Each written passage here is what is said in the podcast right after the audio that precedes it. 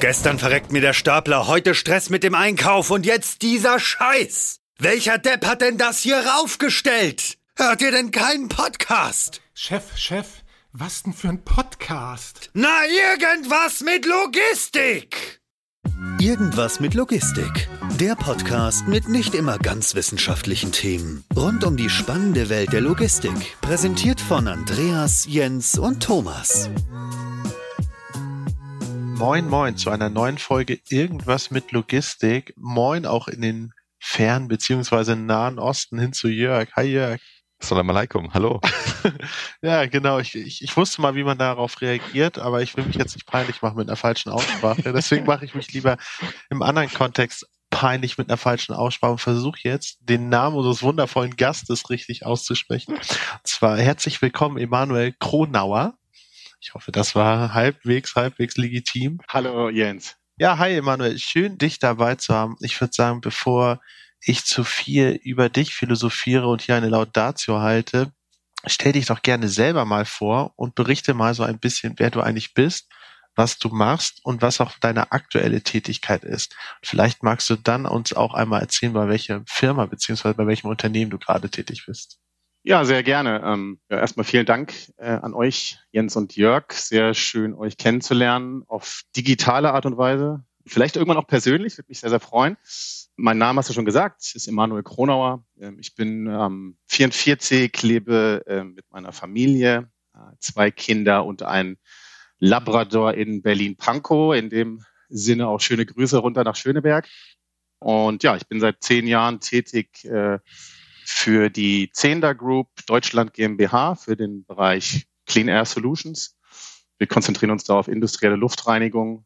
Bin dort ja verantwortlich und unterstütze die äh, Teams in ja, Europa, ähm, im weitesten Sinne kann man sagen, mit einem Fokus auf Deutschland, Frankreich, Italien und Polen ähm, für die Bereiche Vertrieb und Service. Genau. Macht sehr, sehr viel Spaß. Freue mich sehr auf den Podcast heute mit euch und bin sehr gespannt, auf das Gespräch. Sehr cool. Also ähm, erstmal, ich liebe Labrador. Ich wollte mir auch mal schon einen Hund holen, aber ähm, ja, irgendwie noch nicht so angekommen. Ich denke mal, da, wo man äh, gerade ist, dass man eben auch die Zeit dafür hat. Ähm, natürlich muss man die Zeit übernehmen, das ist gar keine Frage, aber wenn ich mir einen Hund holen sollte, entweder ein Labrador oder ein Golden Retriever. Border Collie hatte ich auch schon mal gedacht, aber die sind immer zu intelligent, da muss man, glaube ich, viel zu sehr sich damit beschäftigen ähm, und mit dir auch Agility und so weiter und so fort machen.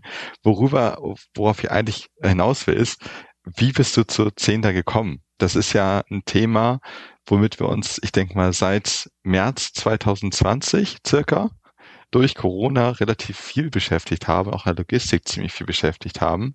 Ähm, was hat dich dafür, ich sag mal, begeistert? Ähm, das ist eine sehr, sehr gute Frage. Also vielleicht kurz zum Hintergrund, wie ich überhaupt bei Zehner gelandet bin. Also ich war sehr, sehr lange ähm, also während des Studiums schon und auch danach im Ausland, ähm, in Europa, ähm, dann auch in Asien ziemlich lange gelebt und gearbeitet, also in Shanghai. Bin dann zurückgekommen 2009, habe dreieinhalb Jahre für ein mittelständisches Unternehmen im Schwarzwald gearbeitet. Das war so der, also der Hardcore-Switch, kann man fast sagen, äh, von Shanghai nach Villingen, Schwenningen. Aber ähm, schön ja, da, war fast, schön da. Ja, sehr schön da, war fast mehr Kulturschock als der Weg nach Shanghai, interessanterweise ähm, was fühle ich, fühle ich aber. Wir sehen alle ganz anders es aus. Ist, es ist wirklich, es ist wirklich so. Genau, und ähm, ja, nach dreieinhalb Jahren, es war tatsächlich so, dass ich äh, dann mit zehn da in Kontakt gekommen bin. Und damals war ähm, Clean Air Solutions, ähm, es war so wirklich ein kleines, zartes Pflänzlein, kann man sagen. Äh, mhm. Nicht nur in Deutschland bei zehn da, sondern bei der Zehnder Group generell. Die Zehnder Group ist eine Schweizer Firma und ähm, ich bin jetzt äh, ähm, angestellt natürlich in der deutschen Business Unit.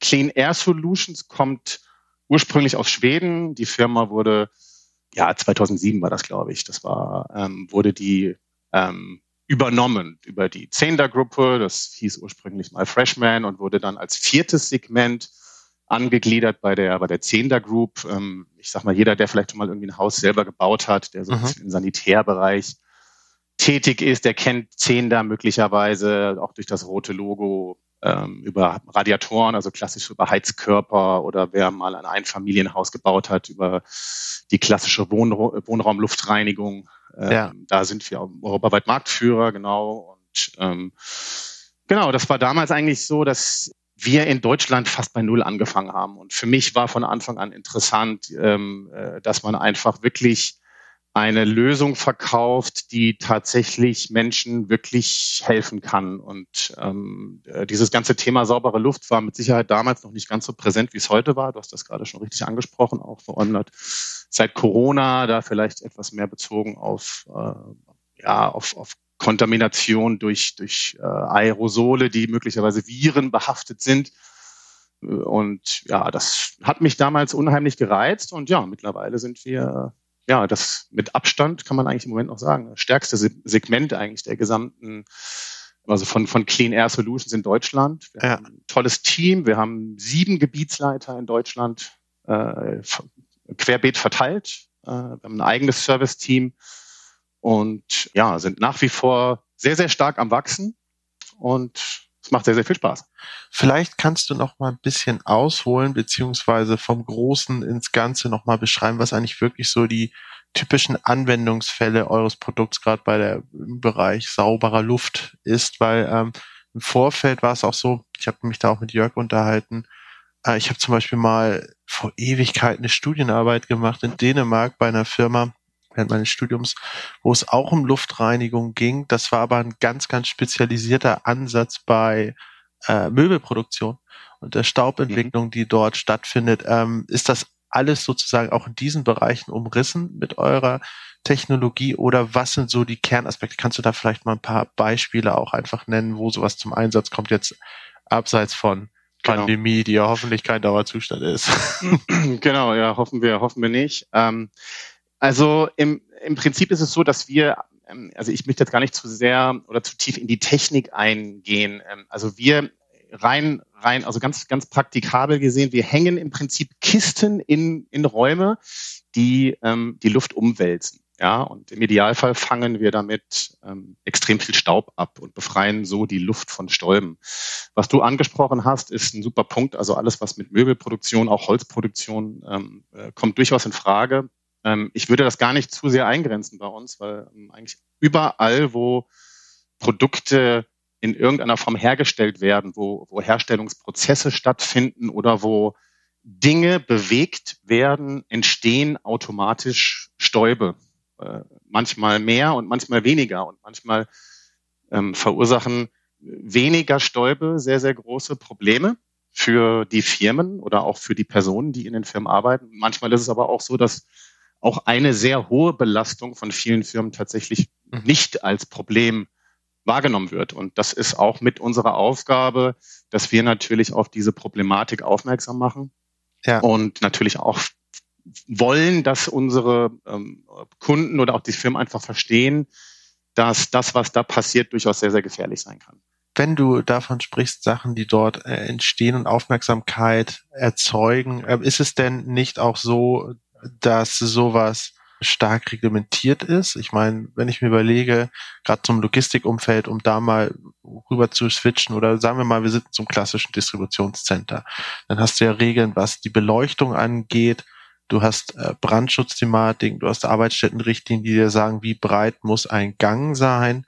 Du hast äh, wiederum auch organisatorische Regeln, wann sind Pausenzeiten einzuhalten, wie sind Überstunden geregelt und so weiter. Gibt es denn auch klare Regeln und bei so einem Projekt beziehungsweise bei so einem Betrieb, wo gesagt wird, okay, wir kontrollieren die Luft, es muss eine gewisse Luftqualität sichergestellt werden und dafür braucht man in gewissen Umgebungen entsprechende Installationen und Maschinen oder wie läuft das ab? Absolut, ja. Ähm, also im Industriebereich, also in der tatsächlichen Produktion kommt das noch stärker zum, äh, zum Tragen als in der Logistik jetzt. Ähm, da ist oft so, dass Produktionsprozesse schon oft eingehaust sind, weil äh, vorher schon bekannt ist, dass sehr, sehr viel Stäube oder auch ähm, ja also andere Art von Partikeln, also es können äh, durch durch durch Schweißprozesse, Schweißpartikel, also Aerosole, Öldämpfe, das das kann im Prinzip alles sein was oft dann schon auch direkt abgefangen wird. Ähm, aber das ähm, schaffen die Firmen oft nicht direkt. Und äh, klar, also viele haben natürlich die regelmäßige ähm, Audits von der BG. Ähm, da gibt's für Innenräume klare Richtlinien, ähm, wie viel das sein kann. Wir haben allerdings weniger Firmen, die zu uns kommen und wirklich sagen, wir müssen was machen, weil wir die Auflagen nicht erfüllen. Das kommt auch vor, ja, aber es sind in der Regel ist es nicht die Hauptmotivation unserer Kunden, das zu machen. Im Logistikbereich ist es ein bisschen anders, weil wir da in der Regel zumindest mal, ich sage jetzt mal von außen betrachtet, nicht von extrem kritischen Stäuben sprechen. Das heißt, wir haben, sag ja. ich mal, in der Logistik so den klassischen Abrieb, ja, der durch sehr, sehr viel Bewegung stattfindet. Ja, ja das heißt, wir haben Abrieb, der durch die, den, den Staplerverkehr, durch Palettenbewegung, durch Kartonagenhandling und natürlich auch, je nachdem, was es für eine Art von Logistik ist, gibt es natürlich Logistikbereiche, wo LKWs reinfahren, äh, Verladehallen, das ist eine Getränkelogistik, ist das recht gängig.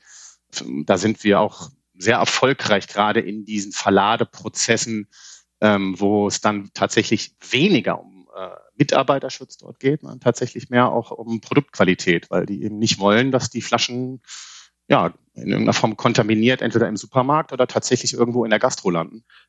Und ähm, ja, aber in der Logistik, um auf deine Frage zurückzukommen, ist es tatsächlich nicht so, dass dort diese Grenzwerte überschritten werden. Das ist, ähm, das ist nicht so. Du hast es ja gerade selber angesprochen. Es ist ja aber so, ich meine, wie oft sieht man das, dass wenn Ware länger auch irgendwo liegen bleibt, dadurch, dass halt viel Bewegung in so einem Lager ist und nun mal auch Kontakt nach draußen, dass die Ware anfängt beispielsweise zu verstauben und zu verschmutzen. Und ich weiß ja nicht, wie es euch geht, aber ich hätte jetzt keine Lust, kontaminiertes durch, durch irgendwelche äh, umherfliegenden Partikel also vor allem, wenn ich schon sehe, ich hätte ja keinen Bock, irgendwas zu bekommen, was komplett verschmutzt ist, einfach weil äh, in der Luft so viel Zeug rumfliegt und es mag ja trotzdem ein neues Produkt sein, aber es kommt dann irgendwie an, als wäre es äh, ja tausend Jahre schon alt. Ist das denn auch etwas, was mit so einem System angegriffen werden kann, dass beispielsweise eine ganz andere Staubentwicklung ist? Ich bin ja bei dir das, was du vorhin angesprochen hast, ist natürlich nicht kritisch. Ich erinnere mich noch, bei diesem Holzproduktionsgedöns ging es ja auch teilweise echt um, um Explosionsverhütung, dass mhm. nicht irgendein Gemisch entsteht, was leicht entzündbar und explosiv ist. Das ist in der Logistik, glaube ich, selten der Fall, außer du arbeitest, weiß ich nicht, bei BASF oder so, wo auch mal viel rumfliegen kann in der Luft. Aber kann man somit zum Beispiel auch so eine richtige Staub- und Schmutzentwicklung verhüten? Genau. Also wir haben in der Logistik eine große Herausforderung, die wir in so einer klassischen Produktionshalle nicht haben. Und das ist eben dieses, in manchen Logistikhallen eben dieses, diese 24-7 Bewegung. Das heißt, ähm, es ist immer was los. Es fahren immer Gabelstapler durch die, Regen, durch die Gegend. Es, es, es fahren Reinigungsfahrzeuge. Die Tore sind oft auf, auch wenn manchmal nur kurz. Das heißt, äh, von außen werden natürlich ähm, äh, auch Stäube reingetragen und ähm, durch diese Bewegung werden die Stäube ähm, äh, permanent in der Luft gehalten und ähm, so diese Sinkgeschwindigkeit von vor allem so Feinstaubpartikeln, also da spricht man dann so die Größe von PM, PM1 bis PM10, das ist so die ja, Partikelgröße von 10 Mikrometern, also ohne jetzt da wirklich zu tief reinzugehen. Ähm, da spricht man dann wirklich von den Feinstaubpartikeln, die man erstmal als Partikel auch so nicht erkennen kann, aber eben einatmet und die, umso kleiner sie werden, dann auch wirklich ähm, nicht nur in der Lunge bleiben, sondern bis in den Blutkreislauf gehen. Und das ist natürlich ja vor allem langfristig gesehen und dauerhaft gesehen extrem schädlich für den Körper. Und wir können ähm, mit einer, mit, mit so einer Luftreinigung ähm, natürlich verhindern, dass sich diese, ähm, diese Staubpartikel in den Lungen der Mitarbeiter oder der, der Menschen, die da drin arbeiten, eben äh, ja, ablagern und auf, ich sag mal, als, als weitere schöne Nebeneffekte eben auch verhindern, dass sich die ähm, äh, dauerhaft ablagern auf, ähm, wie du es angesprochen hast, zum Beispiel Paletten oder Produkte, die halt eben in Regalen lagern oder zur zum Verladen bereitstehen. Es ist aber wirklich so, es kommt wirklich drauf an, ähm, von was wir sprechen. Also, also die klassische Kontraktlogistik, wo du Schnelldreher hast, wo du Langsamdreher hast, da gibt's manche Produkttypen, die sind überhaupt nicht betroffen davon. Ne? Wenn die irgendwie eins, zwei Tage lagern, in der Regel merkt man das dann nicht. Ja, aber es geht um die Produkte, die halt auch länger lagern und äh, wo man dann wirklich ähm, dieses klassische äh, diese klassische Streifen, ne, wenn man mit der Hand drüber geht und dann einfach die Fingerkuppen, Fingerspitzen äh, schwarz sind vor Staub. Ja, und das ist eben oft das, was wir sehen, wenn wir auch mit unseren Kontakten dann vor Ort durch die Hallen gehen, die einfach sagen so, ja, das ist eigentlich das, was uns hier stört. Ja, also es ist, es fängt mit der mit der Optik eigentlich an, dass die sagen, es ist hier einfach zu dreckig. Ja, und äh, kann ich das jetzt mal die Firma Schenker als Beispiel nehmen, ist jedem Logistiker, nicht, also nicht nur jedem Logistiker bekannt, ist ja eine sehr, sehr große Hab Firma, die weltweit gehört. tätig ist. Habt ihr schon mal von gehört? Genau. Und äh, wir hatten jetzt wirklich ein interessantes Beispiel auch von einer neuen Halle, die wir jetzt ausrüsten. Und wir hatten da jetzt die Herausforderung auch tatsächlich, wie es ähm, ja, die meisten Firmen gerade spüren, dass wir auch tatsächlich teilweise ein bisschen Schwierigkeiten hatten, die Aufträge, die wir haben, in die Produktion zu bringen und die äh, dann wirklich auch rechtzeitig zu installieren, weil wir auch die Teile teilweise für die Produktion nicht bekommen haben. Und da haben wir Rückmeldung bekommen von äh, einer Standortleiterin, die dann wirklich gesagt hat, so hey, ähm, wann könnt ihr endlich installieren? Wir haben die Halle jetzt gerade in Betrieb genommen und wir merken Tag für Tag, wie die Luftqualität schlechter wird. Ja, und das ist natürlich, ähm, ja, also das ist natürlich zum einen schön zu sehen für uns, dass wir sagen, hey, das ist, das ist toll, die freuen sich darauf, dass wir kommen. Auf der, auf der anderen Seite sieht man das eben auch so, wow, das ist halt eine neue Halle, die wurde neu gebaut, da ist ein neuer Boden drin.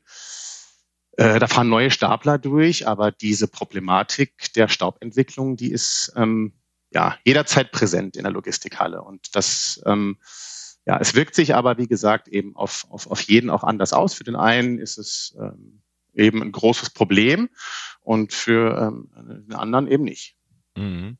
Also witzigerweise war ich gestern auch gerade im in so einem ja, Oxy, also sauerstoffreduzierten äh, Bereich und da waren auch so 13,5 Prozent Sauerstoff drin. Da ist die Luftqualität auch schon echt, ist was ganz anderes drin. Deswegen kann ich mir sehr gut vorstellen, dass wir arbeiten ja alle nicht auf dem Shopfloor, muss man auch dazu sagen. Aber dass wenn du es wirklich Tag für Tag hast und du nur eine minimale Verschlechterung hast, dass dir allgemein da auch deutlich schlechter dadurch geht. Was mich auch interessiert, ähm, ich hatte ja auch gerade so März 2020 angesprochen und da haben wir natürlich auch äh, viel äh, mit Logistikkonzepten zu tun gehabt und danach sah es alles ganz anders aus. Ähm, eben auch durch Corona, eben auch dadurch, dass du mehrere Schichten auch in der Logistik hast, gerade wenn wir auf größere Anlagen oder auf größere Logistikhallen eben auch gehen, wo viele Leute arbeiten, teilweise mehrere hundert Leute in zwei oder drei Schichten.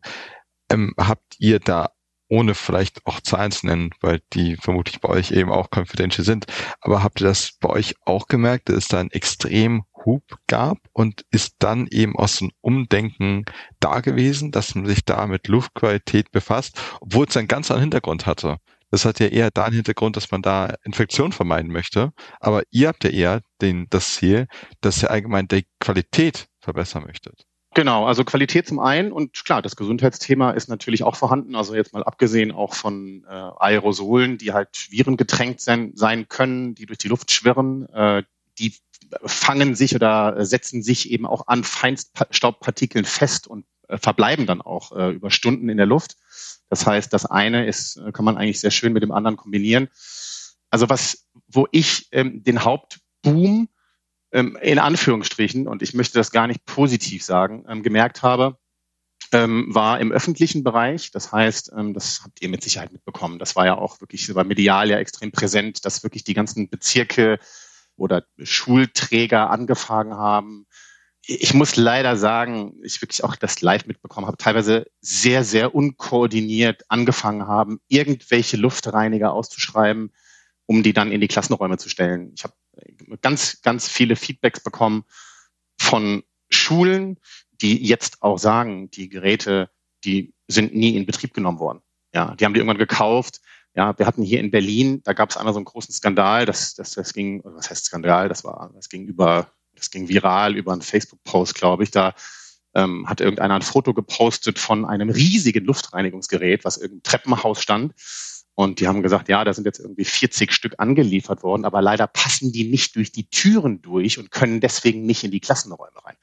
Ja, also nur mal als Beispiel, dass das, ähm, äh, da war, sage ich mal, ein sehr hohes Level an Tor, Torschlusspanik vorhanden, wo wir es gemerkt haben, konkret bezogen auf die Verringerung des Risikos einer Ansteckung, ja, durch, durch, durch eine ähm, Übertragung über die Luft, war es tatsächlich mehr über unsere Bestandskunden, die gesagt, ja, die sind auf irgendeine Art und Weise natürlich schon ein bisschen sensibilisierter und zugänglicher äh, auf das Thema und die haben halt gesagt, hey, ähm, ihr habt uns geholfen ähm, in der Produktion oder in der Logistik, habt ihr nicht auch was für unsere Büros? Ja, und ähm, da zählt es im Prinzip erstmal auch nicht, was für Luftreiniger du hast oder welche Größe, sondern das Innenleben zählt. Ne? Das heißt, äh, solche äh, Projekte gehst du in der Regel mit einem HEPA 14 Filter an, wo du eben dann auch die Aerosole mit ähm, im Idealfall dann auch mit, mit Viren dann auffangen kannst, dass sie sich nicht weiter verteilen. Ja, und wenn du sagst, das ist auch super schwierig hinsichtlich Ausschreibung, ich würde gerne nochmal den Loop zurück zur Logistik machen. Ähm, mhm. Es ist ja so, in der Logistik musst du ja auch, oder generell im Industriebau musst du ja super krass differenzieren eigentlich, wenn du etwas reinbringst, ob es beispielsweise eine technische Anlage ist oder ob es was ist, was, was, was mit der TGA zu tun hat, ob es was mit dem Bau zu tun hat. Wie läuft denn das bei so einem klassischen Projekt bei euch eigentlich ab? Ist das dann etwas, wo man echt unfassbar viele Schnittstellen zu tun hat, weil man mehr oder minder den Baukörper anfassen muss, mhm. weil man dort in, in die TGA großflächig eingreifen muss? Oder ist es mehr was in Richtung Plug and Play? Ich stelle das Ding hin, stöpsel es ein, zack, Luft ist besser. Ja, und mhm. ich muss mich da gar nicht mit irgendwelchen großartigen Planungs- und Genehmigungsverfahren äh, beschäftigen. Wie ist das so in etwa einzuordnen in dem Kontext? Weil ich kann mir das mhm. null vorstellen, wenn ich jetzt sagen würde, okay, meine Luft ist schlecht, im Lager oder ich habe den Need, jetzt dort was zu verändern, ich muss vielleicht mhm. noch was verändern. Mhm. Wie starte ich denn mit sowas überhaupt? Rede ich dann mit den Real Estate-Leuten, mit dem Vermieter oder genau. Vermieterin? Mhm. Rede ich dann irgendwie mit den, keine Ahnung, mit, mit den Arbeitsstättenrichtlinien, wie, wie muss ich sowas überhaupt angehen? Das wird mich krass überfordern, glaube ich, im ersten Moment. Also du hast eigentlich schon super verkauft, ja, äh, mit dem, was du gesagt hast. Also es ist im Prinzip, ist es eine, ist, ist es eine Plug-and-Play-Lösung, äh, um mal vorzutragen. Sehr schön, 20 Prozent ja? an mich. Richtig, genau. also wir wissen natürlich, gehen wir mal davon aus, wir bekommen eine Anfrage von einem äh, Logistikunternehmen, die uns anschreiben und sagen, wir haben ein Staubproblem in unserer Halle, könnt ihr bitte vorbeikommen und euch das anschauen, ja. Dann wissen wissen wir ja erstmal nicht, ob das jetzt zum Beispiel eine Halle ist, die dem Logistikunternehmen gehört oder ob die angemietet ist. Das ist erstmal natürlich wichtig ähm, herauszufinden. Bei eigenen Immobilien haben wir natürlich nochmal auch einen ganz anderen Ansatz, ähm, ja, äh, vielleicht einen Mehrwert zu schaffen. Ja, auf der anderen, also langfristig gesehen, auch in puncto Gebäudebeständigkeit, auch generell Optik von dem Gebäude. Auf der anderen Seite ist es oft so, dass die vermietenden Unternehmen auch mit in die Entscheidung einbezogen werden und selbst die Vermieter, das hatten wir jetzt auch bei einem Projekt so, die sind dann durch die Halle gegangen und haben gesagt, ey, Leute, ey, wie sieht's denn hier aus? Ihr müsst hier was machen. Ja, und äh, die Entscheidungen grundsätzlich, also äh, adressieren, also wir adressieren das meistens eigentlich an die wirklich an die lokalen Standortleitungen, die ähm, ja, Betriebsleiter, Logistikleiter, die vor Ort sind. Ja, ähm, es gibt in manchen Fällen Bauabteilungen. Das ist dann auch abhängig von der Größe des Unternehmens. Ne? Also ein klassischer, so ein regionaler Mittelständler, der, ähm, äh, weiß ich nicht, irgendwo im, im Ruhrgebiet vier Logistikhallen hat. Ja, die haben, ja. die haben zwar nicht unbedingt eine Bauabteilung, ja, aber ich sage jetzt mal mhm. äh, Logistikunternehmen, für die ihr zum Beispiel gearbeitet habt. Äh, ich glaube, Fiege war ein Arbeitgeber von, von ich glaube, das war von dir, Jens, wenn ich mich richtig erinnere. Yes. Ja, also ich meine, das ist eine Firma. Hört sich so, hört sich auch so das, einarbeiten. Muss man immer aufpassen bei Jens. Ja. Hast du mich gerade treulose Tomate oh, Oha. okay, ich hoffe, dass ich, ich hoffe, dass ich keinen wunden Punkt getroffen habe. Nein, Spaß beiseite. Nee, also, nee, alles ähm, gut. Also das, das ist natürlich, das, ich weiß es jetzt nicht aus erster Hand. Ich könnte mir aber vorstellen, dass äh, so, so eine Firma jetzt zum Beispiel in einer Zentrale tatsächlich eine Abteilung hat, die sich mit der Thematik Bau äh, oder Baubeschaffenheit mhm. ähm, äh, beschäftigt. Ja, in der Regel ähm, gibt es natürlich auch, also ich meine, Schenker hat eine, eine riesige Health and Safety Abteilung, ja, die sind auch involviert in mhm. diese Thematik, die finden das natürlich spitze, was wir machen und supporten das. Manchmal sind sogar Betriebsräte mit, äh, mit involviert vor Ort. Also das kommt wirklich ganz drauf an, wie die Firmen aufgebaut sind. Aber ähm, entscheiden, äh, je nachdem auch wie die Struktur ist, äh, was die für Budgets haben, die sie vor Ort standortbezogen entscheiden dürfen, wird es oft lokal getroffen oder es wandert halt eben, das ist einfach so der klassische Prozess, das kennt ihr ja auch von euch, dass es dann irgendwie über die Zentrale wandert und dann hat man auch mhm. mal Kontakt halt eben mit äh, einem Zentraleinkauf, ja, auch je nach Größe, Größe ein Zentraleinkauf für Dienstleistungen. Weil ja, wir, das hat, da haben wir noch gar nicht drüber gesprochen, ja auch unsere ja. Geräte nicht verkaufen. Das heißt, das ist unsere Philosophie, dass wir eben nicht äh, keine Luftreinigungsgeräte verkaufen, sondern wir verkaufen das Ganze eben als Lösung. Das heißt, unsere Kunden äh, haben im Prinzip, wenn sie das nicht unbedingt wollen, aber haben sie in der Regel keinen Initialinvest, sondern zahlen eine monatliche Rate von Tag eins und damit ist im Prinzip das komplette Servicepaket mit eingeschlossen. Mhm, also wirklich ganz klassisch eine monatliche Fee und da ist dann Wartung mit drin. Richtig. Und auch mal, wenn, keine Ahnung, ein Gerät ausgetauscht werden muss, weil es nicht mehr will. Genau. Dann ihr verkauft sozusagen wirklich die Luftqualität, dass die Qualität äh, einen bestimmten Grad hat. Das ist eigentlich das, was ihr verkauft. Und ihr stellt das dann auf eure Art mit der Maschine, mit der Wartung und so weiter dann auch sicher. Also ich glaube, es sollte überall im Verkauf so sein. Ich denke aber insbesondere in einer, ja. beim Verkauf einer Dienstleistung sollte ein guter Verkäufer oder eine gute Verkäuferin wirklich sich darauf fokussieren, was das Produkt tatsächlich für einen Mehrwert liefert. Und das kann man dem Kunden nicht vortragen, sondern man muss das eben herausfinden in irgendeiner Form und erfragen. Und das ist, ähm, mhm. ja, ich, ist, also dieses, dieses Value Selling, das ist ein Wort, was jeder kennt und wo auch wahrscheinlich die meisten sagen, ja klar, Value Selling, das, natürlich, das kenne ich, das mache ich ja natürlich auch. ja, also, aber ja, genau. Ja, ja, ja, ja, aber immer, genau, ja. Aber ähm, das dann tatsächlich wirklich so umzusetzen und auch in der Lage sein, eben äh, je nachdem auch, mit wem man dann spricht, ob man eben vielleicht mehr technisch orientierte oder mehr kaufmännisch orientierte Leute vor sich hat, ähm, werden dann Und ob wirklich du überhaupt ein Produkt hast, was du objektiv verkaufen kannst. Absolut richtig. Genau, genau. Ja, das ist, das ist so. Ja, ähm, kommen dann natürlich. Wird's ja, wird's ja, ja, richtig spannend wird's ja, wenn du was Sinnloses verkaufen willst. Richtig das spannend. Ja erst das Richtige können. ja. Aber ich glaube, die Gefahr richtig. besteht bei euch ja nicht. Also. Nee, und es geht ja nicht darum, was man verkauft, ja, sondern es geht ja. darum, an wen und mit welchem Mehrwert. Ja, bei uns ist das einfach, ähm, das ist wirklich eine, eine Philosophie, die wir fahren, dass wir, wir versuchen auch keinem unsere Lösung in irgendeiner Form äh, aufzudrängen, dass, dass, weil es überhaupt keinen Sinn macht, weil wir wollen natürlich die Lösung auch nicht nach, nach zwölf Monaten wieder deinstallieren. Ja, wir wollen ja, dass ja, wir arbeiten da wirklich nach dem, nach dem Motto Customer for Life und unsere, unsere Kunden, also wir haben eine unheimlich äh, niedrige Kündigungsrate und mhm. interessanterweise auch trotzdem, also trotz äh, Corona, also wir haben 2020 äh, bis heute wirklich, ähm, also ich würde sagen, weniger Projekte verloren, von also Bestandskunden verloren, als in den drei Jahren vor Corona. Ja, und das zeigt eben einfach auch, dass ähm, unsere Dienstleistung sehr, sehr wertgeschätzt wird von unseren Bestandskunden und die vor allem, das, und das wurde vielleicht ähm, auch zurück zu deiner vorigen Frage, ja, das wurde vielleicht durch diese Corona-Zeit ein bisschen verstärkt.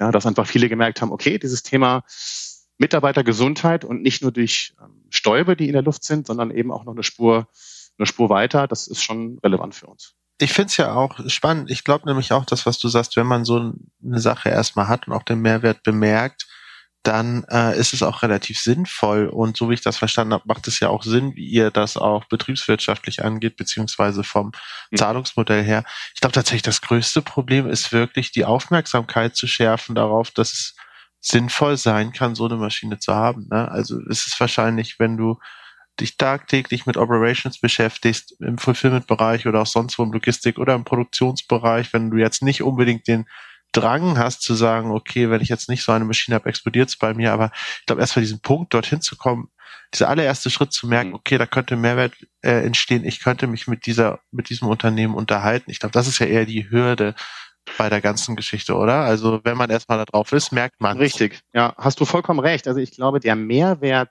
der ist der Person, die ähm, vielleicht gerade wirklich so diesen Gedanken hat, dass man hier was machen könnte. In dem Fall, glaube ich, denkt die Person dann auch gar nicht dran, sondern es ist erstmal irgendeine Problematik, die aufkommt äh, oder eine Unzufriedenheit, ja. Und das könnte eine, eine Beschwerde sein von zum Beispiel von Mitarbeitern, die irgendwie sagen, hier, ähm, Chef, irgendwie ist das hier, das abends sind meine, wenn ich mir abends die Nase putze nach dem Arbeiten, dann ist das Taschentuch schwarz. Ja, und das kann irgendwie nicht gesund sein. Und ähm, vielleicht oh, über. Äh, Wäre auch irgendwie ganz schön crazy, wenn es schwarz-rot ist. Ja. so, dass noch ein bisschen Blut das dabei ist. Wäre, oh ist aber ein Thema. Das, ist, das passiert dann bei den Firmen, die das dann nicht machen mit uns über Jahre. Nein, Spaß beiseite. Ja. Also Äh, also der andere Punkt, ich hatte es auch in der Chemieindustrie, ist es auch ja bei euch, vielleicht könnt ihr so einen Einblick geben, welche auch, welche Kunden ihr vor allem bedient. Mhm. Also wir machen in, also ich würde mal sagen, 50 Prozent ungefähr der Projekte sind schon im Logistikbereich, wenn ich mir unsere Bestandskunden mhm. anschaue. Interessanterweise auch nicht ein Großteil, aber ein signifikanter Teil davon die eigentlich eine, eine Art von, ich nenne es jetzt nicht also Intralogistik, aber so eine angehängte Logistik, die zu dem produzierenden Unternehmen gehört, also die es eben nicht ausgelagert haben, sondern die halt eben ihren eigenen Logistik, ihre eigene Lagerhalle haben und dann eben auch eine eigene Kommissionierung haben und äh, von dort aus Produkte eben auch ähm, ja, in die Welt äh, verschiffen oder dann vielleicht in ein, äh, in ein ähm, Kontraktlogistikzentrum, ein zentrales Verschiffen, wo es dann weiter verteilt wird. Ne? Aber ähm, gerade dort mhm. ist es ja, es ist auch sehr, sehr wichtig. Weil Jens, erinnerst du dich noch an Diskussion, die wir mal so vom halben Jahr hatten, auch äh, mit einem ja, Bekannten aus der Chemieindustrie, ähm, dass ja doch die Luft, ich sag mal nicht die allerfeinste ist, deswegen hätte ich auch gedacht, es gibt ja auch Logistik in der Chemieindustrie, mhm. dass sie da unglaublich hohen Anteil habt, ähm, wo ihr sehr viel mit Luftqualität, auch vor allem aus gesundheitlichen Gründen in dem Fall, äh, zu tun habt. Ähm, ich glaube, da ging es aber auch primär genau um das Thema, was wir am Anfang hatten mit Explosion. Mhm. Da ging es auch viel beispielsweise im Bereich ja, Lacke, hatten, Lacke und so weiter auch, ja. wenn dort zu viel austritt, dass nichts irgendwie von den ganzen ja, Hilfsmitteln, Techniken und so weiter, die rumfahren, nicht irgendwo äh, Funken erzeugen und sowas. Und da kannst du natürlich auch viel verhüten, wenn du von vornherein die Luft entsprechend filterst. Und die, entsprechend die Richtlinien sind natürlich, die Richtlinien sind natürlich auch äh, komplett anders in solchen Unternehmen. Also du hast natürlich, wenn du, wenn du ähm, äh, also Produkte oder Produktionsprozesse hast, die in irgendeiner Form mit Chemikalien äh, oder wo Chemikalien verarbeitet werden oder genutzt werden, um irgendeinen Prozess entstehen zu lassen, ähm, die sind in der Regel ja nicht offen, ja, sondern die sind in der Regel irgendwie schon eingehaust. Das heißt, das sind äh, ja, ja und was wir dann da supporten könnten, ist eben das, was noch möglicherweise herausströmt. Also wir arbeiten einer sehr großen Firma oder weltweit tätigen Firma zusammen, die sind spezialisiert auf Beschichtungen. Ja, also die beschichten im Prinzip äh, zum Beispiel ähm, äh, Teile, die, also Bohrerspitzen zum Beispiel, ja, die irgendwie bei der klassischen Bohrmaschine vorne drin sitzen. Ja, das sind ja alles Beschichtungsprozesse, die nochmal in der Regel auch extern von Dienstleistern gemacht werden. Und ähm, einer davon ist ein sehr, sehr ähm, schon langjähriger und sehr zufriedener Kunde von uns. Ich glaube, in acht Ländern mittlerweile äh, äh, vertreten, und äh, äh, dort ist es so, dass der Prozess tatsächlich in einer Maschine stattfindet, aber irgendwie müssen diese Produkte ja irgendwann auch dann rauskommen. Und die werden nach wie vor händisch rausgezogen nach diesem Prozess und dampfen dann ab. Und diese Dämpfe, die dort entstehen, die sind halt sehr, sehr gesundheitsschädlich. Und das wissen die und das wollen die nicht haben. Ja, und die Maschinen sind teilweise sehr komplex. Da braucht man auch gewisse Kenntnisse und auch Leute, die speziell ausgebildet sind dafür. Das heißt, die sagen auch, okay, ähm, das hört sich jetzt vielleicht, weiß ich nicht, zu, einfach an, aber es äh, ist halt auch so, dass die halt sagen, okay, nicht nur die Person oder der Mensch selber, sondern auch einfach der Mehrwert der Qualifikation der Person ist uns einfach so wichtig, dass wir die eben nicht eins zu eins austauschen können. Ja, und das ist zum Beispiel eine Diskussion gewesen, die ich vor Jahren mal hatte in einem Logistikunternehmen, wo es um das Thema Mitarbeitergesundheit ging. Und diese Person, die hat mir wirklich damals gesagt, ja gut, nee, also wenn der eine Gabelstapler jetzt geht, dann steht der nächste vor der Tür. Ja, und da war ich, muss ich sagen, doch ziemlich überrascht. Und das ist das, was ich auch eingangs meinte. Das äh, ist dann mit Sicherheit nicht der Kunde, der, dem wir dann so eine Lösung auch ähm, verkaufen oder aufdrängen wollen, weil ich, man braucht grundsätzlich schon ein gewisses Verständnis für diese Thematik. Und wir sind natürlich dafür da, das Ganze auch, ähm, ja, ich sag mal, ein bisschen ähm, Licht ins Dunkel zu bringen für Personen, die natürlich damit vielleicht auch noch nie was zu tun hatten. Aber wenn man so eine grundsätzliche Abneigung hat auch dagegen und sagt so, nee, also eigentlich ist mir das total egal. Also solange sich hier keiner beschwert, mache ich weiter. Und ähm, auf der anderen Seite ist es auch für uns nachvollziehbar, dass halt eben Firmen, zu denen wir gehen, wo die mhm. Problematik offensichtlich ist, ja, die aber sagen, hört zu, ist das eine tolle Sache, ja, aber es hat eben jetzt seit 30 Jahren funktioniert ohne euch und äh, die mhm. Summe X monatlich, die möchten wir halt jetzt dann doch nicht ausgeben dafür, ja, und dann, ja, damit müssen wir auch leben und das ist auch in Ordnung. Aber muss man ja ganz ehrlich sagen, wenn wer so eine Einstellung hat, ja, wenn der eine geht, kommt der nächste, äh, der wird oder die wird im Ja, nächsten Jahr noch einfach niemanden mehr finden. da hätte ich auch eher nicht den Customer Service, sondern die 110 angerufen oder den BGB oder Arbeitsstättenrichtlinie geschenkt zum Geburtstag. ähm, Finde ich eine sehr, sehr krasse Aussage, muss ich ganz ehrlich sagen. ich auch. Äh, also jetzt, jetzt die ganzen Sachen auch bezüglich, ja, Christian, keine Leute mehr. Ähm, ja, wenn einer umkippt, dann kümmern wir uns.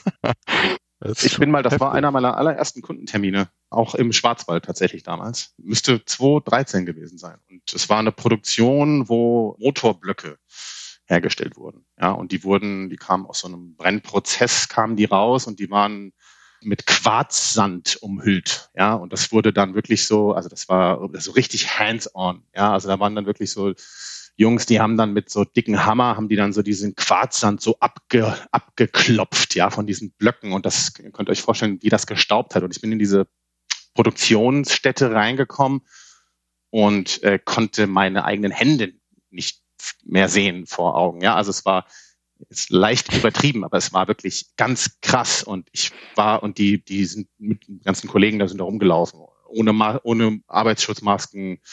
Ich war total perplex und habe den Betriebsleiter angeschaut und ich so, ähm, ich so, ja, also sie, ich, ich glaube, sie haben hier wirklich ein Problem.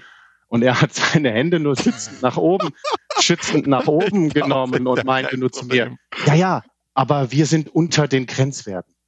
Und ich habe gedacht, ich so, ja, Aber die Hände von ihm hast du ja gar nicht mehr ja, gesehen. das ist für, hat, hat er dir gesagt, dass sie nach oben er hat mir gesagt, er hat gerade die Hände nach oben genommen, schützend und hat sie vor sich gehalten. Genauso, ja. Und nein, also ich war, aber das ist das, was Ei, ich ei, meine. Also es war einfach, also wir haben das Projekt nie bekommen. Ja, ja, ich bin nicht mal dazu gekommen, ein Angebot auszuarbeiten damals. Ja, weil ähm, die überhaupt gar kein Interesse hatten, danach noch weiter mit uns zu sprechen. Ja, also und das ist was, was ich meine. Also es gibt einfach Firmen, die sind auch dafür nicht äh, nicht nicht gemacht und das ist auch ja, es ist auch Mhm. es ist auch auch okay. Ja, es gibt Gott sei Dank sehr sehr viele Firmen, die ähm, Ja. die dafür gemacht sind und mit denen wir tolle Gespräche führen und dann wirklich auch nicht, es ist nicht dieses Kunde-Zulieferer-Verhältnis, was wir haben, sondern das ist, ähm, Ja. ja. also dieses Customer for Life habe ich schon angesprochen, das ist einfach eine Partnerschaft. Es ist auch oft so, dass das nicht von Tag eins an funktioniert, sondern das muss sich alles im Laufe der Monate, sage ich jetzt mal, und auch Jahre, muss sich das einspielen. Ja, und äh, ja, dann irgendwann läuft. Ich würde gern zum Ende der Folge, nachdem wir jetzt diese Fallbeispiele noch hatten, Mhm. die mich ein bisschen schockiert, die mich ein bisschen, ja, also Fall im, im, im Sinne von Straffall, nein. es ist ein bisschen, ein bisschen, es schockiert mich, es schockiert mich schon ein bisschen, aber ich würde gerne die Folge, Folge dann Aber ich glaube, mit mit dem, viele Anekdoten auch dazu. Ja, also ich- ich- mehr als in anderen Branchen. Das denke stimmt, das auch stimmt. so viel Scheiße da gibt. ich würde, ich würde aber wie gesagt gerne den Loop dahingehend positiv schließen, dass es dafür eine Lösung gibt. Mhm. Ja, und die besteht in dem, was ihr uns erzählt habt. Vielleicht hast du ganz zum Schluss nochmal, äh, bevor wir nämlich diese Frage vergessen, Jörg, die geisterte ja schon länger bei uns im Kopf rum. Kannst du mal vielleicht nochmal erklären, woher eigentlich euer Name kommt? Ich habe den ja auch intuitiv erstmal komplett vor und falsch ausgesprochen. Mhm. Ähm, was ist eigentlich der Hintergrund dahinter? Also wie, wie ist euer Name entstanden, damit man das Kind auch beim Namen nennen kann, wenn man eine Lösung für verschmutzte Hände braucht? Ah, Also ähm, ich, ich glaube, also dass ich gar nicht viel erklären muss, weil Clean, Clean Air Solutions sagt eigentlich schon alles, wenn man sich das genau überlegt. Also wir verkaufen eben nicht das Produkt, was man irgendwo reinstellt und gehen mit einem Handshake wieder raus, sondern äh, wir verkaufen Mhm. eine Lösung, ja, und eine Lösung Mhm. im Gesamten für den Kunden, die einen Mehrwert bietet, ist eben etwas, was ähm, über einen ganz langen Zeitraum von uns geliefert wird. Ja, und da sind wir Ja. sehr, sehr nah dran vom Kunden. Und das würde ich sagen, umschreibt eigentlich Clean Air Solutions am besten. Ich glaube, Jens meint auch eher äh, Zehnter, aber wir haben es äh, durch äh, Google hilft äh, schon rausgefunden. Ach so, Äh, nee, das ist ein Familien- 125 Jahre das ist ein genau, Familienunternehmen. Familienunternehmen ist. aber ich, äh, witzigerweise merke ich mir es einfach durch 10 und der. Zehn und der. Zehn bis zehn. Zehn und der. Zehn. Ach, da, genau. da, hätte ich jetzt, da Ähm, hätte ich jetzt auch so das, eine, das werde ich auch nie wieder vergessen. Sehr schön. Ja. da hätte ich jetzt so eine schöne Anekdote zu, die passt aber überhaupt nicht zum Thema, deswegen erzähle ich die euch mal bei einer anderen Gelegenheit. Aber Beim nächsten Mal. ähm, nein, äh, ähm, Genau. Hans, Hans-Peter Zehnder ist nach wie vor Chairman of the Board. Also ähm, es ist ein familiengeführtes Unternehmen aus der Schweiz. Zum Glück seid ihr auch bei Wikipedia. Habe ich schon alles durchgesehen. Sehr schön, super. ein bisschen noch was hinzugefügt.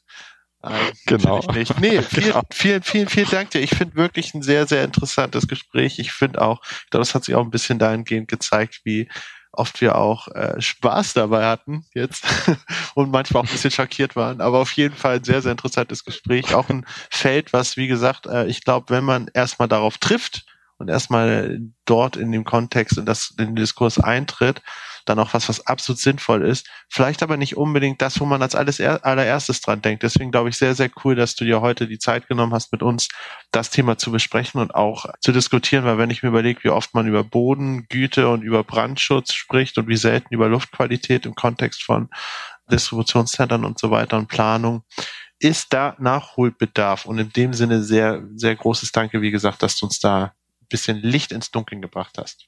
Ich hoffe, du hattest auch Spaß. Sehr, sehr gerne, ja. Vielen Dank. Hat super viel Spaß gemacht. Jens, Jörg, herzlichen Dank an euch. Schöne Grüße. Nochmal runter nach Schöneberg und nach Dubai. Ja, Grüße, Grüße nach Pankow. Danke. Ciao, ciao. Genau. Macht's gut.